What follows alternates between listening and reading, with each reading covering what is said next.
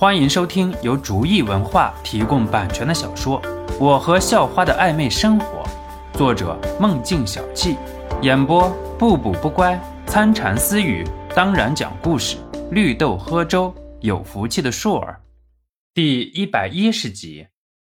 肖诺没有想到自己能够那么受欢迎，不过既然人家都求到自己头上了，还是一个柔弱的女孩子，那自己自然没有拒绝的理由了。于是告诉刘雅若自己三天之后走，让刘雅若在最近时间把要带的东西准备一下，走的时候去他家接他。听到肖诺的声音，刘雅若像是等待审判的人得到了无罪释放一般，长舒了一口气。肖诺很关心地问道：“为何长舒一口气？”刘雅若自己都没有发现自己在大喘气儿，赶紧找理由搪塞过去，然后匆匆挂断电话。肖诺听着忙音，也只能无奈摇摇头。不过，能够提前像是预知一般听到声音，却让肖诺很是费解。小米啊，你说我为什么现在有些事情能够提前预知啊？肖诺回到修炼间问道。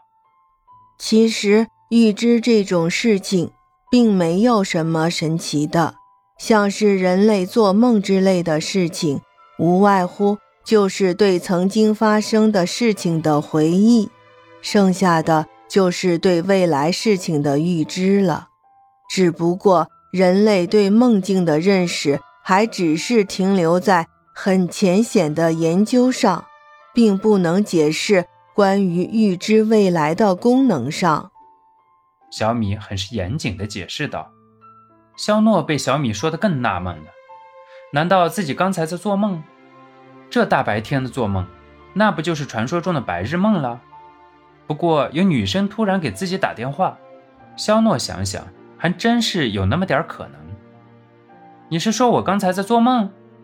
肖诺不自觉地说出了自己的疑惑。没有的。主人并不是做梦，人在睡觉的时候，自然能的消耗就降低了，所以会有部分转化成精神能，就能够预知未来了。肖诺恍然大悟，原来预知能力的取得靠的是精神能，那个东西自己可是拥有的，那岂不是我能预知未来了？肖诺想当然的想到。自己能够预知未来了，那以后的日子只要避重就轻，好的东西就积极争取，不好的就赶紧躲避，那以后的日子可是好过得多了。肖诺想着想着，竟然自己笑了出来。主人想多了。首先，主人现在虽然精神力很强大，可是精神能还是靠着自然能转化的。自然不能长时间使用，要么会虚脱的。那怎么能够自己产生精神能呢？那是一个很漫长的过程了，主人就不要心急了。肖诺撇撇嘴，真是心急吃不了热豆腐。不过小米接着又出声了，而且主人千万不要相信所谓的预知能力。当事情没有发生的时候，任何的改变都会把事情引向不同的发展。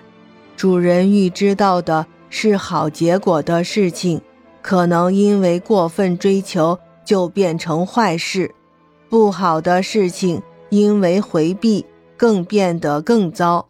当然，事情也可能变成其他不同的结果。所以，主人要做的。只是尽自己的努力就好了。肖诺心性不坏，可是因为最近拥有了未来的能力，突然有点飘飘然了，被小米突然一盆冷水泼了下来，人也瞬间冷静了许多。小米这未来的产物，不仅能提高人们的能力，也能稳定人的心性。肖诺也相信，如果有一天自己真的做的什么事情有点出格的话。小米也会立即阻止自己，放弃了用预知未来的方法去走未来的路。肖诺收拾好包袋，准备自己的大学生活了。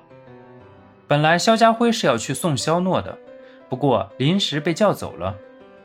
肖诺索性让自己的妈妈就在家时刻伺候爸爸就够了，自己和随心妍还有张晶晶一起走了。因为肖诺还要顺道带着刘雅若的缘故，隋德兴特意派了一辆大巴，这样隋德兴索性让年轻人一起出去闯，也就没有跟去。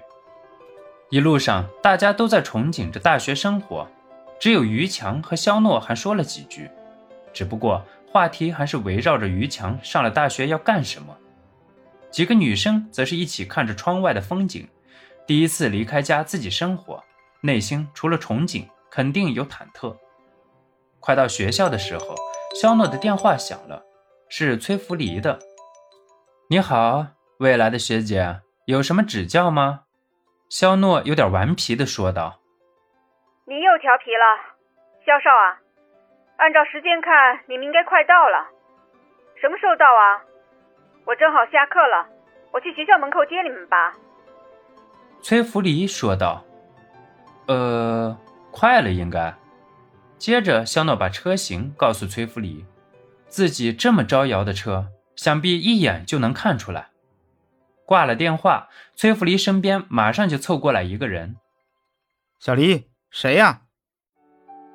本集播讲完毕，感谢您的收听，喜欢请点击订阅加关注，下集更精彩。